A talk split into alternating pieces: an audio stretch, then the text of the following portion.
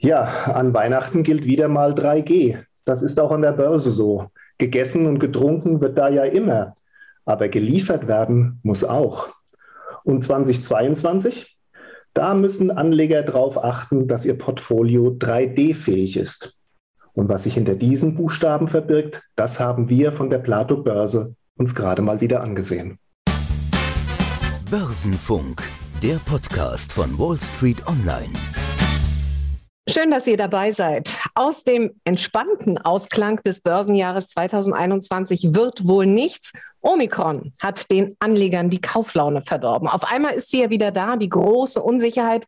Dennoch lässt sich ja nicht sagen, wie stark die jüngste Virusvariante die Wirtschaft treffen wird. Doch Grund zum Klagen gibt es ja dennoch nicht. Allein der DAX hat seit seinem Tief im März 2020 rund 2000 Punkte zugelegt. Okay, es waren schon mal 3000. Doch wer geschickt agiert hat, kann sich über eine schöne Bescherung freuen. Ob auch die typischen Weihnachtsaktien ihren Beitrag dazu leisten, auch das kläre ich jetzt. Mein Gast heute ist Klaus Brune. Er ist Leiter des Börsenressorts beim Plato Verlag. Herzlich willkommen, Klaus. Schön, dass du da bist. Na, hallo Beate, gerne bei dir zu sein. Freue mich drauf. Danke. Drei klassische Weihnachtsaktien, die ja für Genuss und Geschenke stehen, sind Havesco, also Wein, CW, Fotobücher und Lindt Schokolade. Äh, Lass uns mit Havesco beginnen. Wein gegen Corona-Blues, das wäre für mich eine logische Konsequenz. Aber es könnte natürlich auch sein, dass äh, die Schließungen im Gastgewerbe, in der Hotel Hotellerie sich durchaus bei Havesco bemerkbar machen. Wie sieht es da aus?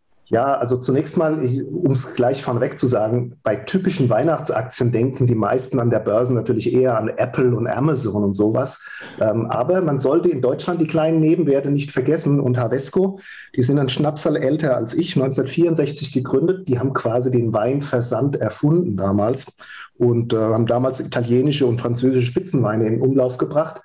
Und das ist ein Konzept, das gerade in den vergangenen Jahren auch immer stärker zum Tragen kam. Ich sehe es ja am eigenen Bestellmuster. Im Sommer müssen die frischen Rieslinge probiert werden. Im Herbst fängt man an, sich mit Rotweinen einzudecken, das Gehaltvollere. Und wenn es dann auf Weihnachten ähm, zugeht und die bucklige Verwandtschaft sich ansagt, falls sie dann heute dieses Jahr kommen darf, dann will man natürlich die besten Tropfen nochmal neu kredenzen und bestellt nach. Und das passiert eben auch bei Weinversanden wie Havesco. Und deswegen läuft es bei denen ganz gut. Ach, sehr super. Ähm, ja. Ja, der Onlinehandel hat durch Corona dabei so einen echten Booster erhalten. Also die haben ihre Impfung schon hinter sich. Äh, die Gastronomie, du hast es eben auch schon anklingen lassen, die hat ein bisschen gelitten natürlich, weil einfach weniger offen war. Die Leute viel Home-Essen äh, nach Hause sich haben liefern lassen. Aber der Fach- und Leben Lebensmitteleinzelhandel, der hat die Weinsparte ja auch entdeckt. Ich im Edeka deines Vertrauens, im Lidl deines Vertrauens, bei Aldi. Überall gibt es die Weinabteilungen und die sind mittlerweile recht gut bestückt. Und das macht sich bei Havesco gut bemerkbar. Die haben sehr gute Ergebnisse dieses Jahr äh, geliefert und ihre Prognose, die sie für das Gesamtjahr geben, die ist eigentlich eher defensiv. Insofern denke ich, wird die Aktie positiv überraschen können mit einem guten Weihnachtsgeschäft. Ganz so positiv überraschen dürfte CW ja nicht, oder? Ja, also CW muss man zunächst mal, äh, würde ich immer darauf hinweisen wollen, die haben, sind eine der wenigen, die mal diesen Um diesen Sprung geschafft haben aus dem analoge ins digitale Fotozeitalter. Also mhm. ich selbst habe mich auch damit schwer getan, äh, aber Unternehmen, denk mal an Kodak und sowas, die haben viele Jahre wahnsinnig damit zu kämpfen gehabt, dass eben dieses analoge Fotogeschäft am Aussterben war. CW hat das irgendwie problemfrei hingekriegt. Den Sprung vom analogen, das war so 1990 bis 2000, über eine Übergangsphase, wo es beides nebeneinander gab, 2001 bis 2007, 2008 oder so, und seither das digitale Fotofinishing. Und vor allen Dingen bei CW hat es dafür gesorgt, dass die Profitabilität besser geworden ist. Das ist einfach günstiger, dieses Entwickeln äh, von der digitalen Vorlage her. Äh, man braucht weniger Chemikalien, das geht alles äh, schneller, man muss nur noch das Papier behandeln. Ihre, ihr EBIT haben sie seit 2010 auf rund 80 Millionen Euro verdreifacht. Und ähm, in der Umsatz, den haben sie in der Vergangenheit mit 6 Prozent gesteigert. In der Zukunft sind immerhin auch noch 4 Prozent drin. Ich leiste jedes Jahr an Weihnachten meinen Beitrag dazu. Ähm, wenn man das so sich anhört, dann sind das natürlich keine Megaraten. Das ist kein Technologiegigant. Aber das ist ein solider, wie ich finde, ein sehr solider Digitalisierungsgewinner, der zudem auch noch mit einem Kursgewinnverhältnis von 15 gar nicht mal so teuer bewertet ist. Also das würde ich mir auch dieses Jahr wieder überlegen, wenn ich Anleger wäre. Ach, siehst du, mich überrascht das so ein bisschen. Ich habe nämlich gedacht, weil die Erlebniswelt von uns Kunden ja sozusagen ein Stück weit eingeengt ist, würde auch CW darunter ein, ein bisschen leiden. Aber du ziehst eine positive Bilanz und einen guten Ausblick. Äh, das ist doch vielversprechend. Während ja, unsere man, muss dabei, ja, ja? man muss dabei eins sagen, ähm, natürlich hat es reingehauen, dass im Sommer weniger in Urlaub gefahren ist. Aber das Sommer ist eigentlich nur ein Zusatzgeschäft. Das große, große Geschäft bei CW sind die Fotobücher an Weihnachten und die Jahreskalender fürs nächste Jahr. Und ähm, auch wenn man weniger Erlebnisse hat, die wenigen Erlebnisse, die man hatte, die hat man richtig genossen. Und äh, ja, man will auch in so einem Jahr eigentlich dann die schönen Erinnerungen wieder rauskehren. Ich kann mir gut vorstellen, dass es dieses Jahr nochmal mehr Fotobücher geben wird. Ähm, ich selbst habe jedenfalls mehr gemacht als letztes Jahr. Na super. Ja, aber da siehst du, wie wichtig es ist, dass du diesen Nachsatz noch gebracht hast. Sonst hätte das doch einen falschen Eindruck hinterlassen. Bei Lynn Sprüngli, da geht es um die Genusswelt, die war ja nun gar nicht eingeengt. Wie sieht es da aus? Ja, gar nicht eingeengt muss man auch ähm, kleines Fragezeichen oder Vorsichts, äh, vorsichtig daneben dran stellen. Klar, also äh, zum einen mal, das ist eine Genussaktie per, per se, par excellence. Ähm, da, da sind ähm, einfach, das ist eine hochwertige Schokolade, die man sich dann an Weihnachten gönnt. Lindor, diese ganzen äh, Kugeln ähm, sorgen ja auch immer wieder dafür, dass es was Neues gibt. Aber die hatten in den vergangenen Jahren unter Corona schon ein bisschen stärker zu kämpfen und das hat hausgemachte Gründe. Die haben sehr viel ihres Geschäftes über ein eigenes Ladennetz und äh, Verkaufsstellen an Flughäfen und äh, Bahnhöfen gehabt. Und äh, das hat natürlich in den Corona-Zeiten, es wurde weniger geflogen, es wurde auch weniger gereist. Auch zu Weihnachten ist man weniger zur Verwandtschaft gefahren. Ähm, das hat bei denen ganz schön reingehauen. Die, die ähm, Umsätze waren in den letzten drei Jahren sogar leicht rückläufig. Das sind die erfolgsverwöhnten Schweizer gar nicht gewöhnt gewesen. Ähm, aber jetzt steuern sie entgegen. Sie haben mehr Heimlieferungen, die sie selbst organisieren, also ein eigenes E-Commerce-System, das sie aufbauen. Es gibt Pickup-Services, wo man sozusagen vorbestellt und das Zeug sich dann holt. Das macht man dann doch eher mal schnell, weil man will das haben. Und natürlich äh, auch der Einzelhandel trägt seinen Teil dazu bei. Inzwischen, wenn man an der äh, Kasse vorbei will, muss man sich ja erstmal an 25 Millionen Weihnachtsmännern ähm, vorbeikämpfen, bis man dann bezahlen darf. Und ja. das, das ist schon, und da sind viele Lind dabei und die Leute sind ähm, qualitätsbewusst. Schokolade, was für mich wichtig sein wird, ist, ähm, dass sie den Sprung hinkriegen zu einer Nachhaltigkeit. Das wird so die große Aufgabe für sie sein, äh, nachzuweisen, dass sie bei ihrer großen Produktion trotzdem irgendwie nachhaltig produzieren und vielleicht fair handeln. Das wird so das Thema bei denen sein. Von der Gewinnentwicklung her wird es in den nächsten Jahren sicherlich wieder äh, bergauf gehen. Und ein Wort noch, die Aktie ist natürlich schon eher so ein großes, teures Weihnachtsgeschenk. Oh ne? ja, ja. 71.000 Euro kostet das Teil in Frankfurt im Handel. Eins, eine. Ähm, das sollte man den Opa fragen, wie das ist mit der vorgezogenen Oder das halt ähm, ein Weihnachtsgeschenk, ja. Ja, du hast vorhin gesagt, bei Weihnachtsaktien, die typischen, denken ja viele erstmal an die großen Player, ne? an Apple, an Amazon. Und äh, auch wir können doch mal einen deutschen großen herausgreifen. Bei den Logistikern äh, herrscht ja auch sowas wie Goldgräberstimmung. Äh, also mal die Deutsche Post anschauen. Wie läuft es bei denen? Genau, das war ja früher der Langeweiler, so in einer Schublade mit der Deutschen Telekom, wobei die Telekom durch ihren Börsengang äh, für viel Schlagzeilen gesorgt hat. Aber so, sag mal, was die Aktienkursentwicklung angeht, Deutsche Post, das war ein Langeweiler. Ähm, das hat sich inzwischen geändert. Heute gelten sie als Wert der New Economy, ähm, weil die ganzen vielen Online- äh, Geschäfte am Ende auch einen schnellen, zuverlässigen Lieferdienst brauchen. Und da kann man so ein bisschen als Anleger agieren, ähm, wie diese berühmte, der berühmte äh, Leitsatz, man soll nicht in die Goldgräber selbst investieren, sondern in die Schaufelhersteller, diejenigen, die dafür sorgen, dass sie das Schiffssieb haben und eine Schaufel zum Graben kriegen, äh, weil das ein verlässlicheres, stetigeres Geschäft und vor allen Dingen auf jeden Fall ein sicheres Geschäft ist. Und so geht es einem mit der Deutschen Post auch. Die haben dieses Jahr viermal die Prognose angehoben ja. äh, und erwarten jetzt ein EBIT EBIT von 7,7 Milliarden Euro. Wahnsinn. Rekordgewinn, will, ja. Ganz genau. Mittelfristig will Apple, der CEO, sogar mehr als 8 Milliarden EBIT äh, machen. Das sind Zahlen, von denen die Deutsche Post früher nur träumen konnte. Das hat natürlich, hängt 0,0 zusammen mit dem Briefgeschäft, weil so ein Verteilnetz aufbauen und äh, dann diese wenigen Briefe, die noch geschickt wird, darüber zu verteilen, das kann eigentlich nirgendwo gewinnbringend sein. Aber wenn du das Netz hast, die Logistikschiene hast und vielleicht auch noch ein bisschen was in die schnellen Sprinter investierst, dann hast du natürlich äh, DHL Paketservice und der steuert das Gros zu den Gewinnen bei. Ein Sonderfaktor, der zuletzt noch so ein bisschen bei der Deutschen Post zum Tragen kam, Seefrachtkosten, die sind enorm hochgegangen und äh, die Post ist in einer Marktsituation oder einer Marktstellung, dass sie es weitergeben kann, solche Kosten. Das hat denen auch sehr stark geholfen. Ja, du hast das Brief Bewertung, ja. ja. Ich wollte nur mal nachfragen. Du hast das Briefgeschäft angesprochen. Das ist ja eigentlich rückläufig, ja. Auch wenn Sie jetzt gerade eine neue Briefmarkendauerserie auf den Markt gebracht haben, habe ich gelesen, was so ein bisschen wieder die Lust am Schreiben zu neuem Leben wecken soll. Spielt überhaupt das Briefgeschäft noch eine Rolle oder konzentriert man sich voll und ganz eigentlich auf die margenstarken Bereiche, allen voran DHL? Also es macht natürlich, spielt natürlich eine Rolle im Geschäftsverlauf noch. Das spielt eine Rolle für die äh, Mitarbeiter. Da sind sehr viele beschäftigt. Aber ähm, sagen wir mal, von der Konzentration her gilt alle Aufmerksamkeit dem DHL, dem Paket- und Express-Lieferservice-Geschäft. Das muss immer schneller werden. Ähm, das wollen die Leute. Ich weiß ja noch, früher hat man bestellt und hat äh, sich gefreut, wenn es zwei Wochen später da war. Heute fragt man sich, warum das morgen noch nicht da ist. Das soll doch heute, ab so heute bestellt, muss ich es doch morgen kriegen. Und dazu braucht man natürlich schnelle Umschlagplätze, man braucht Flugzeuge, man braucht äh, ein gutes Vertriebsnetz und das hat die Post eben schon von sich aus. Was ich noch verweisen wollte, einfach mal so zum Vergleich. Ähm, Post und Amazon. Die Post hat ähm, eine EBIT-Marge inzwischen von 10 Prozent. Amazon sind es 5 bis 6 Prozent. Die EPS in der Vergangenheit, das, also den Gewinn je Aktie, den hat die Post so etwa um 14, 15 Prozent im Schnitt der letzten Jahre immer gesteigert. Amazon hat ihn regelmäßig verdoppelt, den Gewinn je Aktie. Aber zukünftig 22 Prozent bei der Postwachstum, 24 bei Amazon.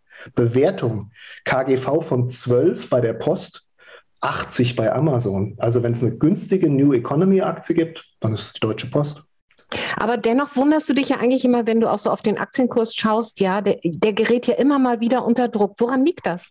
Wird die Post einfach nicht hat, gewinnt, also hat die einfach nicht den Stellenwert bei Anlegern wie vielleicht ein anderes großes Logistikunternehmen? Ja, ähm, also man kann den letzten äh, äh, Rücksetzer, wir haben jetzt ja, wenn man den sechs Monatschart sich anschaut, sieht man zwei große Rücksätze, einmal im September und einmal jetzt äh, Ende Oktober, November. Das war jetzt zuletzt auch ein bisschen den Energiepreisen geschuldet, die so stark gestiegen sind und ja, die brauchen Kerosin, die brauchen Diesel oder Benzin oder haben zwar auch E-Autos im Einsatz, aber äh, die sind an den Energiepreisen ein bisschen gemessen worden. Dann sucht man gerne mal nach einem Grund. Und aber du hast es auch schon gesagt, KGV von 12, da drückt sich auch eine gewisse Geringschätzung der Anleger aus. Ja. Man traut dem Braten einfach noch nicht so sehr und man ist nicht bereit, das 20, 25-fache der Gewinne dafür zu bezahlen. Und deswegen aber es hat die Aktie vielleicht auch noch viel mehr Aufholpotenzial als manche andere. Also hier ist vielleicht dann doch ein bisschen mehr Heimatliebe erlaubt. Ja, man soll ja sonst nicht übertreiben. So viel vielleicht zum Thema Weihnachtsaktien. Wir wollen ja auch noch nach vorne schauen. Und ich finde es ja ganz spannend, nicht nur eure Abonnenten, alle warten im Prinzip auf euren jährlichen Plato-Brief mit der Prognose. Was genau macht ihr da eigentlich? Wie geht ihr vor? Ja, in diesem Jahr haben wir sogar einen spannenden neuen Ansatz, wie ich finde. Ähm, wir wollen die Prognose als Ergänzung zum äh, unserem Musterdepot machen. Das Musterdepot ist ja auf Deutschland konzentriert, sehr viele Nebenwerte auch drin enthalten. Ähm, und äh, oftmals rufen mich Kunden an oder sprechen mich an und sagen, ja, sag mal, aber warum habt ihr denn nicht diese ganzen Highflyer aus den USA, aus China und sonst wo bei euch im Depot? Da könnt ihr Rendite mit erzielen. Das ist eben nicht unsere Welt. Ähm, für, zu unserem Ansatz gehört auch dazu, dass wir wissen, worüber wir schreiben, dass wir das gut kennen, das Unternehmen. Deswegen in, äh, in der Plato-Börse sehr viele Deutsche, sehr viele Nebenwerte im Mittelpunkt. Für die Prognose haben wir uns dann aber mal etwas anderes vorgenommen. Wir haben, wir haben Screen ja insgesamt so fast 1800 Aktien und da schauen wir mal nach, welche Werte eine hohe Kapitalrendite oder wir haben das alles mal gefiltert. Wer erwirtschaftet denn beständig eine hohe Kapitalrendite? Sprich, das Kapital, das er braucht, um sein Geschäft zum Laufen zu bringen, wie viel Rendite wirft das ab? Mhm. wer das zweistellig über einen langen Zeitraum gemacht hat, der verdient auch so viel Geld, dass er wieder neu investieren kann in andere Geschäftsideen, in andere Wachstumsbereiche. Und das sorgt dafür, dass auch zukünftig Wachstum bei diesen Unternehmen bei Umsatz und Ergebnis ähm, zu erwarten ist. Und so haben wir das mal gescreent, haben verschiedene Mindesthürden angelegt und haben gesagt, da muss das Unternehmen drüber springen, um weiter im Bild zu bleiben. Und so sind am Ende ist eine Shortliste von etwa 80 global aufgestellten Unternehmen geworden. Und von denen haben uns unsere Analysten sich die 30 vielversprechendsten aus der ganzen Welt rausgesucht, um mal zu gucken, in welche Schubladen passen die und was kann man mit denen machen. Und bei Schubladen bist du wahrscheinlich bei Megatrends, die auch nachhaltig sozusagen sind. Welche Megatrends, äh, Megatrends sind das, mit denen ihr euch auseinandersetzt? Ja, also wenn an der Börse jetzt die ganze Zeit 3G-Regeln äh, wichtig waren, ähm, und wir haben es ja eben gerade besprochen, auch getrunken und gegessen wird an Weihnachten immer, geliefert werden muss auch, das ist das dritte G. Während das also in diesem Jahr und wahrscheinlich auch noch 2022 ein bisschen eine Rolle spielen wird, ähm, haben wir zu den, uns mehr auf die Megatrends, die langlaufenden strukturellen Veränderungstrends in der Wirtschaft und in der Welt äh, angeschaut und da sind wir auf 3D gekommen. Demografie, Dekarbonisierung, Digitalisierung. Der Franke wird wahrscheinlich lieber als letztes lieber Technologie sagen, würde auch passen. Das sind so die drei großen, eigentlich vier Trends, die man so hat. Technologisierung ist der vierte. Schön ist es, wenn man es eben auf 3D beziehen kann. Okay. Da haben wir uns dann die Werte angeschaut. Und ihr habt 30 ja äh, in den Fokus genommen, hast du gesagt, dann lass uns die mal so ein bisschen zuordnen ordnen beim äh, Thema Demografie, Gesundheitssektor. Welche Unternehmen sind euch da besonders aufgefallen? Ja, also in dem gesamten Bereich, in diese, unter diesen 30 Werten sind nur drei oder vier Deutsche. Ich habe jetzt trotzdem für hier mal einen Deutschen mitgebracht, einfach um mal auch nochmal zu zeigen, dass wir gar nicht so hinterm Mond leben hier in Deutschland. Die Post hat es gezeigt und den, den ich jetzt vorstellen will im Gesundheitssektor, der zeigt das auch. Also Demografie heißt ja zunächst mal, wir haben mit einer älter werdenden, äh, affluenteren Gesellschaft zu tun. Also die Menschen werden reicher zum Wohlhabender, sagen wir mal, und viel älter. Und weil sie älter werden, brauchen sie viel mehr gesundheitliche Betreuung und sie können sich es auch leisten. Die Gesundheitssysteme können sich es leisten. Und deswegen ist der Gesundheitssektor einer jener Bereiche, der meiner Meinung nach von diesem Megatrend Demografie, der ja nicht nur in Deutschland herrscht, sondern global zu beobachten ist und auch zu beobachten sein wird, von diesem Megatrend Gesundheit werden viele äh, Unternehmen oder wer in dem Bereich unterwegs ist, der kann gewinnen. Und dazu gehören auch Medizintechniker. Und da habe ich mir mal die Carl Zeiss Meditech äh, rausgesucht. Ähm, das ist eine Tochter von Carl Zeiss und die kennt jeder, der mal eine Brille äh, gekauft hat oder ein Fernglas irgendwo. Die haben irgendwas mit Optik zu tun, Carl Zeiss und wo die Optik nachher zu medizinischen Zwecken eingesetzt wird. Dieses Geschäft haben die äh, gebündelt in der Carl Zeiss Meditech. Zwei große Bereiche, die dieses Unternehmen macht und beides, sobald man sieht, was sie machen, weiß man, dass das müssen Gewinner sein. äh, das eine ist Augenheilkunde. Ähm, da geht es um grauer Star, grüner Star, äh, degenerative Makulatur, äh, was, nee, das heißt irgendwie anders, aber es, da gibt es diese Augentrockenheitskrankheit, ähm, die operiert werden kann, die Sehstärkenkorrektur. Nicht nur der Jürgen Klopp äh, von Liverpool hat sich die Augen lasern lassen, das machen immer mehr Leute. Ähm, also da ist jede Menge Geschäft da und mit ihren medizinischen Geräten sind, äh, ist Carl Zeiss Meditech da quasi der der geborene Zulieferant dafür.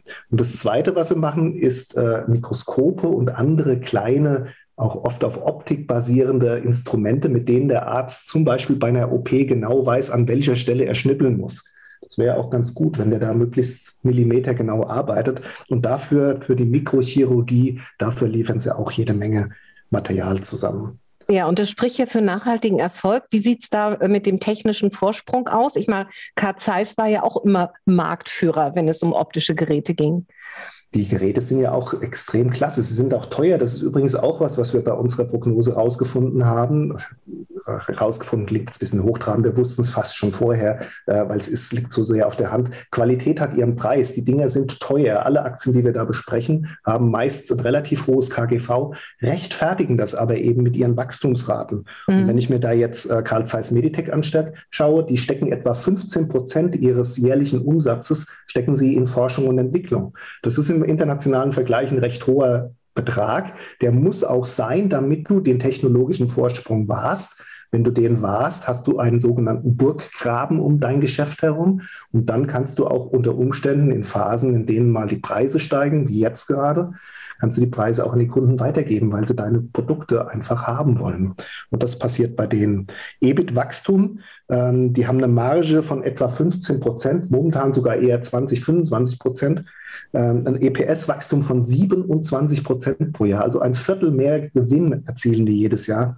Und dafür kann man das aktuelle KGV von 57, das schon recht teuer ist, ja. durchaus noch immer empfehlen. Und sie sind, glaube ich, die Nummer zwei am Markt. Ne? Und äh, die Mutter hält, glaube ich, auch noch 60 Prozent äh, an der Firma. Also die Mutter hält noch 60 Prozent, aber der Wert hat ja eine Marktkapitalisierung 15 äh, Milliarden. Äh, wenn da 40 Prozent davon im, also knapp die Hälfte, ja, 7 Milliarden ist da noch im Umlauf. Äh, das ist schon noch genug, um zu sagen, das ist eine sehr, sehr liquide Aktie. Ähm, was war das Zweite, was du eben gesagt hast? Du hast noch was Spannendes gesagt, wo ich die, zwei, die Nummer zwei am Markt. Ich hatte ah, mal genau. gegoogelt und Carl Zeiss Meditech stehen gut da. Genau. Äh, in der Augenheilkunde, das ist so ein 11 Milliarden Euro schwerer Markt, da sind sie die Nummer zwei hinter Alcon, hinter den Schweizern. Und in der Mikrochirurgie, was du eben noch genannt hattest, da haben sie 60 Prozent Marktanteil an einem Markt, der etwas kleiner ist, 9 Milliarden so etwa. Ähm, aber da sind sie die Nummer eins sogar. Also die sind sehr, sehr gut aufgestellt, auch regional sehr gut aufgestellt. Äh, 50 Prozent ihres Geschäfts machen sie schon in Asia Pacific, Asien und dem pazifischen Raum. Ähm, und das heißt einfach auch in einer Wachstumsregion, weil dort wird das Thema Demografie, da ist es gerade erst am Laufen. Europa und USA, wo sie die anderen 50 Prozent machen, da ist es schon fast, äh, gehört es schon zum Alltag. Ja, wir sind alternde Gesellschaften hier im Westen, die Industriestaaten. Gut, äh, so viel vielleicht äh, zu diesem Megatrend. Äh, schauen wir noch ähm, von der Dem Demografie Nach. in Richtung Dekarbonisierung. Heißt nichts ja. anderes als Klimaschutz. Da sind wir wahrscheinlich bei erneuerbaren Energien. Auch da hast du uns ein Unternehmen mitgebracht, das nun nicht in den Bereich erneuerbare Energien gehört, aber zum Thema Nachhaltigkeit. Ganz genau. Nach, äh, ist eben mehr nach, oder die, die Dekarbonisierung ist mehr als nur die erneuerbare Energie. Die spielt eine Riesenrolle dabei, aber da fällt auch so ein Teil rein wie ähm, Gebäudesanierung oder Gebäudebau, umweltfreundlich, der CO2-Fußabdruck. Da wird jetzt alles, äh, haben wir neulich äh, gerade drüber gesprochen, neues Gebäude, da muss auch der CO2-Fußabdruck stimmen am Ende. Ja. Äh, also es wird, das, das spielt und ist ja auch vernünftig und richtig so eine immer wichtigere Rolle.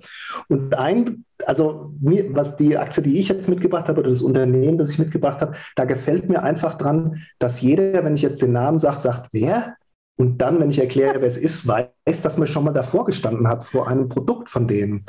Ja, also es geht um Tomra Systems. Die Spannung habe ich ja lange genug jetzt aufgebaut. Genau. Tomra Systems sind, sind Skandinavier. Ja, jetzt sagt jeder, wer? Tomra Systems? Also beim nächsten Gang, wenn man die Pfandflaschen zurückbringt, schaut man sich mal bitte den Automaten an, indem man da oben in so ein kleines rundes Teil seine Flasche reinsteckt. Äh, Dann wird die abgeholt, äh, gescannt und verschwindet irgendwo hinten im Bauch in der richtigen Abteilung, ist mit Sicherheit ein System von Tomra Systems. Die Norweger haben 80.000 installierte Leergutrücknahmestellen in 60 Ländern und sind in Deutschland der Marktführer. Also insofern das ist schon mal äh, klar, dass man denen irgendwo begegnet. Und klar ist auch, warum das nachhaltig ist, was die da machen. Äh, die sammeln eben und recyceln vor allen Dingen auch sehr viel Kunststoff. Finde ich immer am spannendsten, wenn ich so eine, ähm, so eine Plastikflasche abgebe. Die einen, die wandern nach hinten in den Kasten, weil es Mehrwerk ist. Und die anderen, dann macht so ein hässliches Geräusch, wenn dieser Plastik zerschreddert wird. Schreddert, äh, ja. Ja, genau. Ähm, aber da wird halt eben gleich wieder der Rohstoff der Zukunft gebaut. Und der landet dann eben nicht im Weltmeer, äh, sondern irgendwo, wo er wieder neu aufbereitet verwendet werden kann. Und deswegen sind die so wichtig. Und die machen inzwischen auch gut, was sie in den letzten Jahren schon ähm, versucht haben und auch richtig umgesetzt haben. Wenn man Flaschen sortieren kann, kann man bestimmt auch andere Sachen sortieren. Sie sortieren jetzt Lebensmittel. Da kann man sehr viel mitmachen, auch so äh, Verfalldatum, Rücknahme, Wiederverwertung, sonstige Sachen. Trennung von Materialien in Bergwerken oder bei der Verschrottung von Handys. Äh, da kann man auch sehr viel mechanisch auseinandersortieren und dafür auch spezialisieren sie sich. Und das sorgt dafür, dass dieses Unternehmen auch wachstumsstark bleibt und starke Ergebniskennziffern abgeliefert. Naja, Rohstoffgewinnung, Recycling in dem Bereich, das ist, äh, das ist Goldstaub, was die da machen im Prinzip. Und Ganz erst genau. recht unter den aktuellen Bedingungen, wo wir ständig mit Lieferengpässen und Knappheit zu tun haben. Also ganz Absolut. spannend. Ja, Ganz breit genau. aufgestellt, die Norweger. Und müssten die nicht auch vom politischen Rückenwind profitieren? Ja, in der EU gibt es ja auch jede Menge äh, Direktiven. Die letzte, die da Ihnen in die Karten gespielt hat, ist diese Single-Use Plastics Directive, ähm, die dafür sorgt, dass äh, Zielvorgaben gemacht werden für den Recyclinganteil. Also jedes Land muss den erfüllen. Äh, Lettland geht jetzt schon in diese Richtung, das im Pfandsystem in der Richtung aufsetzen. Das wird in ganz Europa wird es kommen und ihnen helfen. Mhm. Tomra Systems, muss man sich mal merken. Und äh, siehst du die eher in der Nische oder ähm, haben die überhaupt starke Konkurrenz? Konkurrenz haben sie kaum welche, ähm, sind äh, der Weltmarktführer bei sich. Ähm, das wird natürlich, wenn so ein Geschäftsbereich mal läuft, da werden etliche kommen. Und es ist jetzt das muss man natürlich dazu sagen, es ist jetzt keine Raketentechnologie, die dahinter steckt. Das kann man schon nachbauen. Ähm, da wird es darauf ankommen, dass Tomra in den nächsten Jahren es versteht, den Vorsprung, den man jetzt hat, in immer wieder neue Anwendungen äh, einzubringen, um dann sich einen Marktanteil zu verschaffen. Das andere ist natürlich, wenn man mal so ein System aufgestellt hat und der ganze Laden läuft danach, dass die Flaschen so sortiert werden, stellt man nicht unbedingt morgen um, nur weil es einer fünf Euro billiger macht. Ja, ich finde das immer so ganz wunderbar. Das schätze ich auch so an dir, dass du auch immer Einzelaktien mitbringst, die man äh, besprechen kann und die dann eben auch wirklich neuen Input geben, weil man die oft nicht auf dem Schirm hat. Also Tomras Systems, vielen Dank auch dafür, Klaus. Am Ende wie immer drei persönliche Fragen. Bist du eigentlich Ui. ein Mensch, für den Weihnachten wichtig ist? Absolut, total. Ich bin ein Familienmensch. Ich ähm, brauche Familie und ähm, Weihnachten ist das Fest, bei dem man sich auf seine Kon Familie konzentriert. Ach, das klingt schön. Was kommt bei euch auf den Tisch? Ente oder Gans? Äh, Raclette.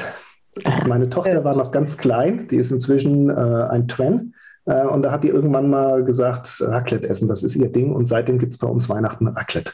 Ja, ist ja eigentlich auch ganz schön. Ne? Man isst über Stunden und kann immer wieder weiter naschen und unterhält sich und schön. Und, und du sorgst für den guten Wein. Ja, den habe ich mir schon liefern lassen. Der ist, die Keller sind voll gebunkert. So, wir haben ja schon einen Blick in die Zukunft geworfen, auf die Megatrends. Was erwartest du persönlich denn vom Börsenjahr 2022? Also grundsätzlich sind sehr viele positive äh, Faktoren äh, am Spiel. Also wir werden nächstes Jahr natürlich weniger Zentralbankunterstützung kriegen, aber im historischen Vergleich immer noch immens viel. Das heißt, es ist viel Geld da. Und das wird dafür sorgen, dass der Anlagedruck hoch bleibt. Und das wird dafür sorgen, dass man eben einfach auch immer wieder steigende Kurse findet. Weil jeder, jedes Mal, wenn die Aktienbörsen ein bisschen zurückkommen, gibt es genug, die dastehen und sich ärgern, dass sie beim letzten Mal nicht dabei waren und jetzt unbedingt einsteigen wollen. Äh, die Rahmenvoraussetzungen sind positiv. Die Konjunktur wird sich erholen. Ich gehe momentan, ich stand jetzt immer noch davon aus, dass die Inflation zurückkommen wird vielleicht höher als früher, aber äh, in einem Maß, mit dem man umgehen kann. Und insofern ist mir vor dem Börsenjahr 2022 nicht bange sagt Klaus Brune, Börsenressortleiter bei Plato. Klaus, es war wie immer ein großes Vergnügen, mit dir zu sprechen. Vielen, vielen herzlichen Dank. Und ich bedanke mich natürlich auch bei euch für euer Interesse. In der kommenden Woche gibt es hier wieder ein Best of the Wall Street Online TV-Interviews. Und wir hören uns, wenn ihr mögt, am 22. Dezember wieder. Dann wird Markus Kaiser mein Gast sein, ETF-Experte von Greif Capital. Und bis dahin wünsche ich euch alles Gute, adventliche Stimmung und bleibt vor allen Dingen gesund. Das war Börsenfunk, der Podcast von Wall Street Online.